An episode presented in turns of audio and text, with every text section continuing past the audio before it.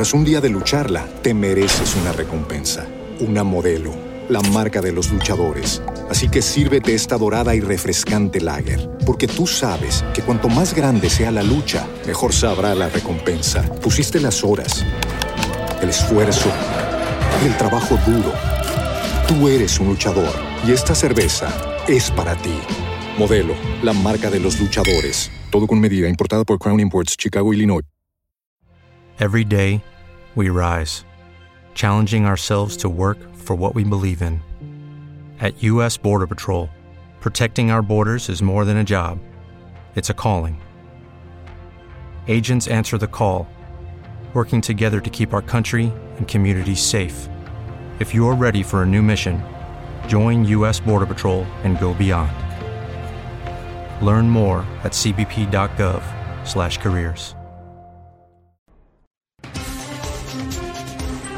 Metal Deck de Acesco, el entrepiso que se adapta a todo tipo de estructura en una presentación de Al Oído.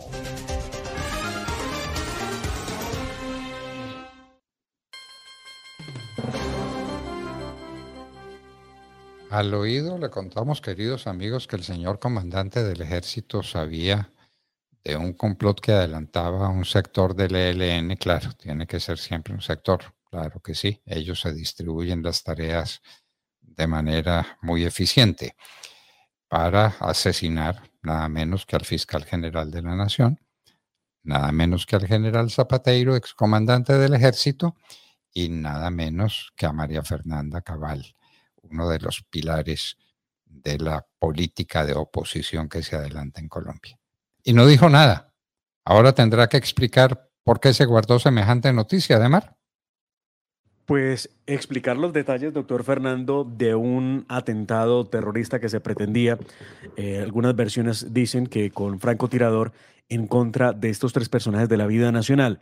Y es que el señor eh, general Mayor General Luis Mauricio Espina Gutiérrez, comandante del ejército, habría tenido esta información a su disposición desde hace por lo menos dos meses y no la soltó, no la permitió conocer a otros eh, eh, fuentes, a otras entidades del Estado, como el caso de la Fiscalía, que perfectamente pudo después compaginar con otra información que tenía por, sus, por su parte a través de sus equipos de investigación para poder determinar que sí existía una seria amenaza en contra de la vida del señor fiscal general de la Nación, Francisco Barbosa, en contra de la senadora María Fernanda Cabal y en contra del excomandante del ejército eh, eh, Zapateiro.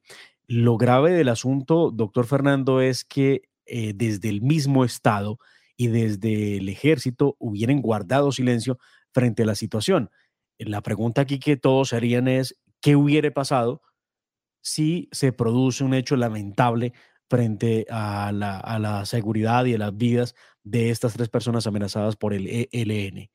Realmente quedarse guardado con información creo que no era una buena opción. En el Ecuador pasó, y mire usted pues lo que está sucediendo con el asesinato de Fernando Villavicencio por la mafia colombiana. En basta o basta no queda, porque se pruebe qué sector de la mafia fue la que dio la orden específica de ir al Ecuador a asesinar a Fernando Villavicencio. ¿Puede ser el ELN? Perfectamente, perfectamente puede ser. Y puede ser que tengamos esa noticia y que la tuviéramos guardada como la tuvo guardada el general Ospina, que en mi parecer debe pedir la baja. Debe pedir la baja el general Ospina. No puede permanecer como comandante del ejército cuando se le comprueba que tuvo semejante noticia y que no la quiso utilizar para defender la vida de estas personas. Eso hubiera sido demasiado grave para el país. General Ospina, ¿fue iniciativa suya o fue por orden superior que usted dejó de cumplir su deber en este caso? En cualquiera de las dos alternativas, lo que produce es que usted como se dice coloquialmente, de un paso al costado. ¿No le parece, Demar? Pues, doctor Fernando, lo que se viene es la citación en la fiscalía, donde tendrá que explicar por qué razón no habló de la información que donde estaba por medio además la vida de tres personas. Bueno, váyanos a ver de cuántas más, ¿no? Porque pues estos son los que conoce el país. Váyanos a ver si la lista es más larga o cosa por el estilo. Pero además, eh, ¿dónde está la Procuraduría? La Procuraduría tendría que decir alguna cosa al respecto también, porque no es posible que esto se vuelva paisaje. Doctor Fernando, mañana es que aquí hemos visto los ataques terroristas y hemos visto los atentados y su señoría es víctima de uno de esos atentados bestiales, brutales por parte de los terroristas de las FARC. Eh, cosas de esas pasan en Colombia, como para que se queden callados, simplemente se lo guarden, todo porque no se quiere afectar el proceso que llaman de paz con el ELN. En mi caso, con plena prueba, y no se le olvide que la JEP, la Justicia Especial para la Paz, dejó libres a los dos bandidos que me pusieron físicamente la bomba, la bomba y que asesinaron a mis dos escoltas, y del cual atentado salí con vida por milagro, por obra de San Miguel Arcángel intercediendo ante Dios Todopoderoso. De otra manera no se explica que yo esté vivo. Y eso lo hicieron las FARC, lo hizo el narcotráfico y así lo dijo la JEP. Es que la JEP liberó a carne y liberó a bigotes a los dos bandidos materiales que quedaban presos para no preguntarles quién había dado la orden, ¿verdad, señores de la JEP? Eso era lo que tenían temor, ¿no? De que estos hombres contaran de dónde provino la orden de asesinarme. Bueno, entonces dejarlos en la calle mejor, mejor, preparando el próximo atentado. Pues de eso usted cuenta, doctor Fernando, cómo dejaron en libertad a alias Gafas, el carcelero de las FARC, terrorista de esa guerrilla. Y hoy simplemente la noticia es que después de un par de años de haberle dejado en libertad, corroboran que está en armas, que está eh, causando terror y lo expulsan y mm, se activan nuevamente las órdenes de captura en contra de él. ¿Cuánto tiempo operando, por supuesto, en la ilegalidad, eh, sembrando terrorismo, para que solo ahora la justicia especial se dé cuenta que lo que hicieron fue dejar en libertad a un criminal más, como lo hicieron, doctor Fernando, en su momento con alias Iván Márquez, alias Jesús Antrich, alias Romaña, eh, alias El Paisa, todos estos que pasaron por el famoso acuerdo de La Habana y que terminaron en Venezuela eh, fundando lo que llamaron la Segunda Marquetalia. Muy, muy bien, pero la JEP no responde, ¿no? A esos magistrados los debían tener a todos en la cárcel por, por omisión en el cumplimiento de sus deberes. Pero por favor, por favor. Y todavía se habla del entrampamiento y lo habla el ministro de Relaciones Exteriores del entrampamiento que se le hizo a Santrich. Pobrecito, ¿no es cierto? Pobrecito el entrampamiento a Santrich. Ay, por Dios. Es que pues este gobierno está metido hasta la coronilla en estos fenómenos. Mire usted quién es el canciller. El canciller es una persona que se demostró muy cercana a las FARC, es decir, muy cercana al principal cartel de droga que ha habido en Colombia en muchísimo tiempo. Y ese es el canciller de la República. El canciller, el primer defensor, lo mismo que vemos al, al comisionado de paz, comisionado de paz que recuerdo visitaba las cárceles en Estados Unidos buscando testigos, ¿no? Al lado de la senadora Piedad Córdoba y otros personajes eh, que están en, el sector. De Córdoba, eh, muy, muy citada en el Ecuador en estos días, ¿no? Claro, Claro, porque ya ah. tuvo un enfrentamiento con Fernando Villavicencio. Fernando Villavicencio había eh, investigado, escudriñado todo lo que tenía que ver con Alex Saab, y la manera en cómo le había llegado dinero desde el régimen de Venezuela a ciertos sectores políticos en toda América Latina. E inclusive recuerde usted que el Pollo Carvajal, que es otro personaje que tiene mucho para decir y que ahora está en Estados Unidos, había hablado del envío de dinero a partidos en Europa por parte del régimen de Nicolás Maduro. Por supuesto, partidos de extrema izquierda. Lo cierto es que eh, Alex Saab, eh, eh, Fernando Villavicencio teje una, una red de lo que está pasando a nivel político y cómo los dineros del narcotráfico y cómo los dineros eh, del régimen venezolano terminan en la política colombiana y es ahí donde la senadora Córdoba eh, estalla en contra de Fernando Villavicencio y hay un enfrentamiento muy duro por redes sociales al punto pues que lo trata de tal por cual a, a, Fernando Villavicencio y la esposa de Fernando Villavicencio hace señalamientos muy graves en contra de la clase política colombiana, insinuando que desde aquí se tuvo que dirigir parte de la muerte de, Fernando Villavicencio. Bueno, insinuando, ¿no? Diciéndolo con toda claridad. Diciéndolo con toda claridad. La insinuación es apenas una, noticia indirecta que se quiere dar sin enfrentarla. La señora de, eh, de Fernando Villavicencio lo ha dicho con toda claridad. ¿Quiénes fueron los que mataron a su marido? Bueno, ¿y presidente Petro insistirá en que no estuvo en Yopal? ¿No Imposible está, que... ¿No están los videos? ¿No están las fotografías? Todo, absolutamente todo, doctor Fernando, de cómo fue su, su viaje a Yopal. Exactamente, él trinaba, él, él, bueno, pues supongo yo, él trinaba el 13 de junio del año 2022 cuando llegaba a Yopal en el departamento mm, del Casanare. Eh, lo hacía muy feliz porque lo recibía la comunidad. Decía él lo siguiente en aquel trino que quisiera, Quique, si me ayuda para compartir mi pantalla, eh, que la gente lo viera. Eh, ahora quiso escribir, pero escribió a Ira. A, Ira en Yopal, la población detiene nuestro vehículo. Leo tal cual como lo escribió para que no haya margen de equivocación. Evidentemente, el presidente escribe así, él suele escribir muy mal por alguna razón que no, no, no que desconozco, pero aquí tengo eh, uno de esos videos para que ustedes lo puedan ver, nuestros queridos oyentes y televidentes de la hora de la verdad. Esto es lo que el presidente Petro, pues, lo más increíble, está negando. Lo que no pudiera negar, además, doctor Fernando, porque la evidencia existe. Aquí se los voy a presentar a ustedes para que lo puedan ver. Esto es.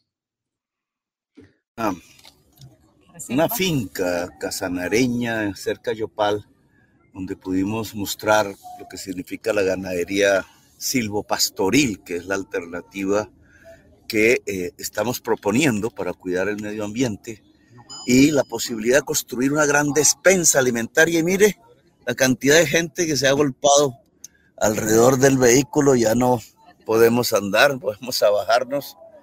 Eh, literalmente quedó bloqueado. La gente en Yopal aquí está prácticamente demostrando su apoyo. Eh, vamos a, entregar a Edward el, Pues en este momento lo que tenemos a, a, un Gustavo Petro grabando desde su propia camioneta, eh, tratando de bajarse, luego lo hace, se baja, la gente lo saluda, lo abraza y pues hay una realidad. Esto contradice, doctor Fernando, abiertamente lo que el presidente Gustavo Petro escribió a través de su cuenta de Twitter, donde negó haber llegado a Yopal. De la siguiente manera, me permito leerles el trino. Eh, también de una, de una, vez se los voy a presentar para que ustedes lo lean conmigo, por favor, eh, Quique, para que nuestra audiencia lo pueda leer. Dice el trino, ya van dos noticias completamente falsas, las cinco maletas de semana, se refiere a la plata de Laura Sarabia, que ojo, doctor Fernando, no nos han dicho si fueron 4 mil, 7 mil, 14 mil o 3 mil millones de pesos los que eh, había eh, de los 3 mil, 4 mil y 7 mil, estoy hablando en dólares, de los, de los 3 mil millones, eh, obviamente en pesos. y esta de Caracol. No pensé que llegaran a tanta bajeza, dice el presidente Petro. De inmediato les exijo rectificar esa información falsa. Nunca hice manifestación en Yopal. Hmm. Pues, no sé, creo que eh, eh ¿alguno de los dos está en una verdad alterna? ¿O el presidente o el presidente de campaña o el, candidato? ¿Quién sabe en cuál situación personal estaría cuando llegó a Yopal que no se dio cuenta que había estado allá y que había lanzado trinos y que quedaban todas esas pruebas? Es que en este momento las pruebas de todo quedan al canto porque con los desarrollos tecnológicos nadie puede ocultar la verdad. Qué horror. Y frente a esto, doctor Fernando, vuelve eh, la FLIP a pronunciarse, porque esta no es la primera vez que el presidente Gustavo Petro ataca y cuestiona duramente a la prensa colombiana, lo que es un verdadero problema, ¿no? Porque el hecho de calificar y de señalar directamente a la prensa colombiana pone en riesgo a los periodistas que ejercen su función, su labor de informar al país. Eh, a través de Twitter y a través de un comunicado de prensa, la FLIP la Fundación para la Libertad de Prensa, ha dicho que las acusaciones del presidente Petro contra Caracol deterioran el debate público sobre la financiación de su campaña. Y por supuesto, esto por cuenta de la publicación de Noticias Caracol, que informa de la manera como un narcotraficante extraditado y reincidente con pues, su cónyuge apoyaron la campaña presidencial en Yopal Casanare, donde el presidente negó haber ido, pero que ya demostramos si fue. Bueno, otro, otro delincuente extraditado también le dio plata a Nicolás Petro, ¿no? Pero no para él, no para él. el dinero que dieron el turco Ilzaca y, y el hombre Malboro lo dieron directamente para la campaña de Petro. Claro que sí. Así quedó claro y establecido, doctor Fernando. La plata era para la campaña de, Gustavo Petro. De hecho, eh, quien lo creyera, esto parece de, pura película. Creo que el que escribe novelas se puede dedicar a escribir una gran novela sobre lo que ha sido la financiación de la campaña del presidente Gustavo Petro. Y es que Gabriel Ilzaca definitivamente sí entregó dinero a la campaña de Gustavo Petro, de acuerdo con lo que ha revelado Revista Semana. Y su expresión es más o menos que, pues, que lo tumbaron, porque él entregó el dinero para la campaña, 400 millones de pesos, no para que Dai Vázquez o Nicolás Petro se quedaran con la platica, porque evidentemente la plata no llegó a la campaña, por lo menos no bueno. esta. Bueno, Demar, contémosle al oído a nuestra gente que Benedetti está en Barranquilla asistiendo a misa. Era lo que faltaba. sí, el fin de semana estuvo en una Eucaristía el señor Armando Benedetti, leyó la palabra en, en, atril. Eh, se le ve muy tranquilo a Armando Benedetti, doctor Fernando, en sus redes sociales. Eh, sigue haciendo ejercicio, practicando boxing eh, con su esposa. El hombre se da una vida maravillosa de tranquilidad mientras seguimos esperando que la justicia lo llame para que de una vez por todas declare qué pasó, qué tiene que decir y cómo lo va a ampliar sobre el tema de los 15 mil millones de pesos. Es que, doctor Fernando, lo dice no rápido, pero 15 mil millones de pesos en una campaña que a duras penas pueda soportar esa cantidad de dinero en financiación legal. Aquí, y además dijo Armando Benedetti, una persona dio 15 mil millones de pesos. Una persona. Vaya chequera la que tiene que pudo dar 15 mil millones de mm. pesos. Mm, bueno, pero tengo que precisar, a Armando Benedetti sí lo han llamado. Lo que pasa es que no comparece y no le da la gana comparecer. Y no hay quien tenga el carácter de decir es que lo obligo a comparecer. Ya no lo puedo obligar a hablar, pero a comparecer sí lo puede obligar la Corte. De manera que vamos a ver si la Corte tiene carácter suficiente para decir o viene Benedetti o mando a traerlo con la policía. ¿No? Pues no, por ahora el, ex senador y ex embajador Armando Benedetti, que tiene otro proceso en la Corte Suprema de Justicia eh, por el caso Fonade, eh, recusó a la magistrada Cristina Lombana de la Corte Suprema de Justicia, eh, que de hecho le negó esa petición que presentó la defensa del ex senador y ex embajador para una diligencia que ya fue aplazada, una diligencia indagatoria eh, que había sido citada para precisamente hoy, martes 15 de agosto. Así que vuelve a aplazarse la diligencia, eh, pero pues Benedetti lo logra todo. Es impresionante su capacidad para, para hacerle slalom a la justicia y a su deber, ¿no? Porque pues, si es llamado tendría que acudir. Bueno, volvió a aparecer Leonidas Bustos, el hombre del cartel de la toga, uno de los magistrados que deshonró para siempre la magistratura colombiana expresidente de la Corte Suprema. Nada menos, nada menos. Fugitivo en el Canadá, era hasta donde sabíamos, pero entonces ahora vuelve a la carga. Eh, Leonidas Bustos, doctor Fernando, que debe responder por delitos de concierto para delinquir, cohecho propio y tráfico de influencias de servidor público, hace parte del cartel de la toga, como se le denominó al caso, que se descubrió, entre otras cosas, gracias a la cooperación de justicia con Estados Unidos. Eso habrá que aclararlo. La Sala de Casación Penal de la Corte Suprema de Justicia negó una solicitud que presentó Bustos eh, en la que pretendía que se anulara todo el proceso en su contra, porque él alega que le negaron varias pruebas en primera instancia, que le negaron derechos procesales eh, a su defensa en momentos en que el proceso hacía trámite en la Comisión de Acusaciones de la Cámara de Representantes en el año 2019. Por ahora, la Corte deja claro que no, que sigue el proceso como viene y él tendrá que enfrentarlo. Lo curioso es que no sabemos cómo lo va a enfrentar, si siquiera se sabe cuál es la ubicación en la que se encuentra el señor para poder comparecer o por lo menos atender los llamados de la justicia. Muy bien. De manera pues que todo eso tenemos noticias al canto y la marcha de mañana. La marcha de mañana supongo yo que sale del Parque Nacional en Bogotá. Sí, señor, los puntos de encuentro primero en todas las ciudades y la idea es que la gente se concentre en las principales plazas del país. Es la misma dinámica que ha habido en marchas anteriores, doctor Fernando, se llama la Gran Marcha y en Bogotá todo está listo para este 16 de agosto, la gente salga a marchar y creo que todos los días tienen más motivos para salir a protestar en contra del gobierno del presidente Gustavo Petro. No se quede en su casa quedarse en su casa sería un acto de desviación tremenda de sus deberes cívicos. No se quede en su casa, salga a marchar, a marchar pacíficamente, a marchar soberanamente. El pueblo soberano sabe marchar así y así será la marcha de mañana 16 de agosto. Hoy es 15, recordemos, la fiesta de la Asunción, hoy es fiesta de guardar para los católicos, pero pues el senador Emiliani la pasó para el próximo lunes.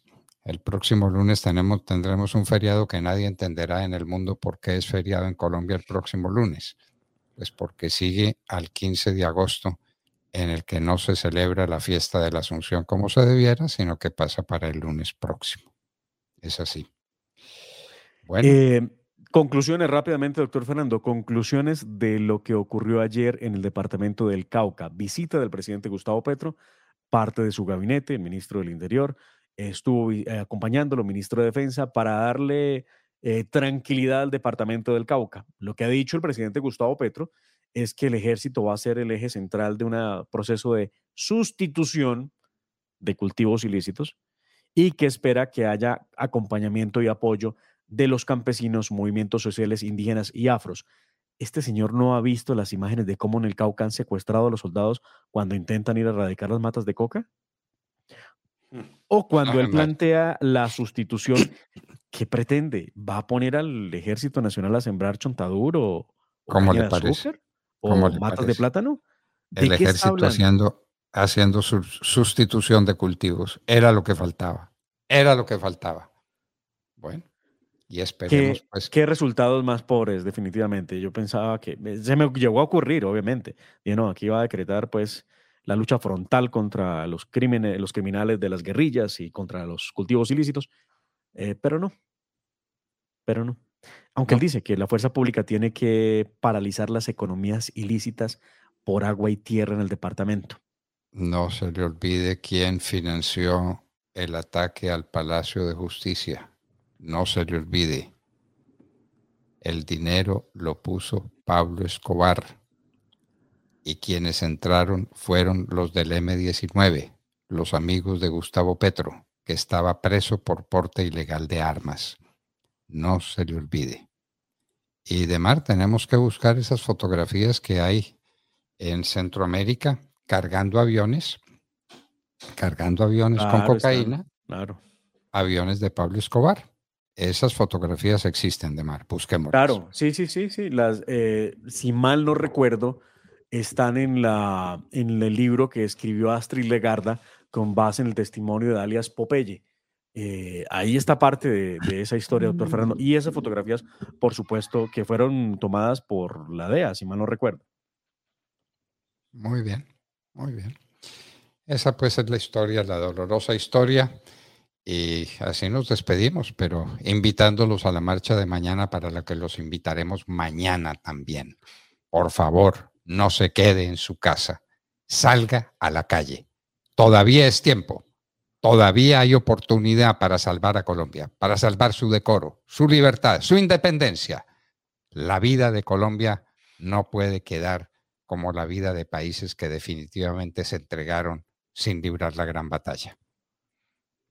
Claro, algunos lo pagan con su vida, como lo pagó Fernando Villavicencio, pagó con su vida el enfrentamiento a los carteles de la droga de Colombia, a Piedad Córdoba, a todas las personas que él mencionó, estuvo aquí en Palacio, entregó pruebas, nadie le creyó, lo tuvieron que matar para que, o eh, lo tuvieron que matar, no, tuvo que sacrificar su vida para que finalmente le creyeran. Es tiempo, es tiempo. Se puede marchar y hay que marchar mañana 16 de agosto. Y así nos despedimos de ustedes, queridos amigos. Hasta mañana a las seis en punto de la mañana cuando estaremos de regreso Dios mediante. La familia Ramírez duerme tranquila porque su techo está bien hecho. Bien hecho como las cubiertas Acesco. Por su doble capa protectora, son ultra resistentes a la corrosión y al paso del tiempo. Para que tu techo quede bien hecho, exige calidad Acesco. www.lahoradelaverdad.com.co Escúchenos desde cualquier parte del mundo a través de nuestra página de internet. Opinión, deportes, cultura y entrevistas. Visítenos y participe www.lahoradelaverdad.com.co Tras un día de lucharla, te mereces una recompensa, una modelo, la marca de los luchadores. Así que sírvete esta dorada y refrescante lager, porque tú sabes que cuanto más grande sea la lucha, mejor sabrá la recompensa. Pusiste las horas, el esfuerzo, el trabajo duro. Tú eres un luchador y esta cerveza es para ti. Modelo, la marca de los luchadores. Todo con medida, importada por Crown Imports, Chicago, Illinois. It is Ryan here, and I have a question for you. What do you do when you win? Like, are you a fist pumper? A woohooer, a hand clapper, a high fiver. I kind of like the high five, but if you want to hone in on those winning moves, check out Chumba Casino. At chumbacasino.com, choose from hundreds of social casino style games for your chance to redeem serious cash prizes. There are new game releases weekly, plus free daily bonuses. So don't wait. Start having the most fun ever at chumbacasino.com. No purchase necessary. BGW. Void were prohibited by law. See terms and conditions. 18 plus.